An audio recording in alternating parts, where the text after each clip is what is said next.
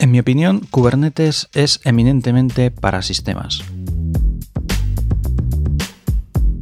En este sexto episodio del podcast Píldoras Tecnológicas te voy a contar por qué creo que lo que tiene que ver con, con, Kubernetes es eminentemente de sistemas y no tanto de desarrollo. Soy Íñigo Serrano y te doy la bienvenida a nuestra comunidad en torno al mundo de la tecnología desde la perspectiva del desarrollo. Los que llevéis un tiempo siguiéndome ya sabréis que tengo una serie de, cursos en, la plataforma de Udemy. Hay un curso de Docker o de contenedores más, más genérico, hay un curso de OpenShift y hay un curso de Kubernetes. Y uno de los alumnos eh, me, ha hecho, me ha hecho una pregunta porque, bueno, pues eh, quiere instalarse un, un clúster de Kubernetes pues, desde cero. yo, la verdad es que en estas situaciones yo normalmente no, no lo recomiendo. Básicamente porque lo que es eh, Kubernetes al final, eh, como, como, suelo hacer yo el, símil, y bueno, el símil y que la propia OKD, lo que es el, proyecto base de OpenShift, eh, te lo dice, que es una distribución de Kubernetes, ¿no? A semejanza de lo que ocurre o de lo que ocurría con, con el kernel de Linux, que al final pues es el núcleo del sistema operativo, pero luego aparte del, núcleo necesitas más herramientas que, que el propio núcleo nada más, ¿no? Yo lo que veo es que para instalar una, solución de, Kubernetes eh, o, de OpenShift, eh, que en este caso me da, me da un poco lo mismo, eh, la mayor parte de los conceptos son conceptos de sistemas.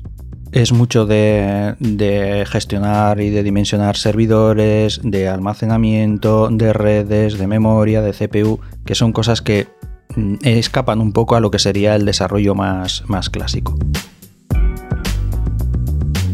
Sí que es cierto y eso es, eh, e-, es obvio que, obviamente eh, lo que es eh, Kubernetes y todas estas, todas estas tecnologías lo que proporcionan es una automatización muy grande dentro de lo que sería la, infraestructura.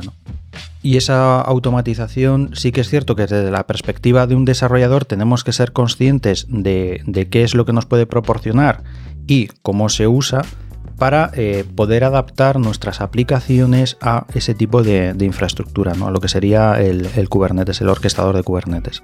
Porque realmente Kubernetes eh, no, hace magia. Hay un, hay un, ejemplo muy simple que, lo, lo, vas a entender eh, perfectamente. ¿no? Por ejemplo, en, OpenShift hay dos formas de desplegar una nueva versión de, de un servicio.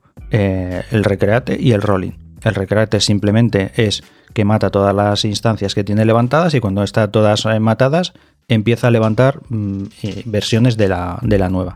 Lógicamente se produce un corte de servicio. Y luego por otra parte está el rolling, que lo que hace simplemente va levantando eh, instancias nuevas y conforme las va teniendo levantadas va matando las, las instancias viejas. Con lo cual no tienes ningún corte de servicio. Si yo te pregunto que si tú estás en una situación de estas en las que tienes que elegir cuál de los dos vas a utilizar, lógicamente me dirías que el, que el rolling, porque obviamente no quieres tener un corte de servicio si puedes evitarlo.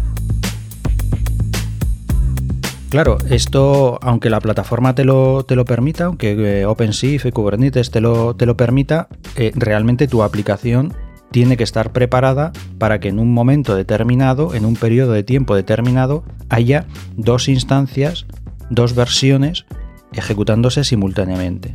Entonces, es lo que, lo que te decía, o sea, realmente tenemos que ser conscientes de lo que nos puede proporcionar Kubernetes, que nos puede proporcionar muchas cosas, pero para saber, para adaptar nuestras aplicaciones a esas posibilidades pero todo el montaje de lo que sería un clúster y una configuración de un Kubernetes o de OpenShift, bueno, OpenShift hasta cierto punto es más sencillo porque es un producto más, más completo. Eh, Kubernetes solo es una pieza, ¿no? Pero eso es, infraestructura total y completamente. Y esta es un poco mi opinión con, respecto al Kubernetes y la parte de sistemas y la parte de, de desarrollo. ¿no? ¿Tú, ¿Tú cómo lo ves? Eh? ¿Tú crees que, Kubernetes eh, es, como pienso yo, eminentemente de sistemas, de infraestructura? ¿O crees que, realmente un desarrollador tiene que conocer eh, las interioridades de, Kubernetes para poder hacer, hacer bien su trabajo? Y hasta aquí la píldora de hoy. Espero que haya sido de tu interés. Si quieres más contenido, no dudes en pasar por mi página web en www.inigoserrano.com. Con N, no con ñ. Hasta el siguiente episodio. La música de este episodio es de Audionautics.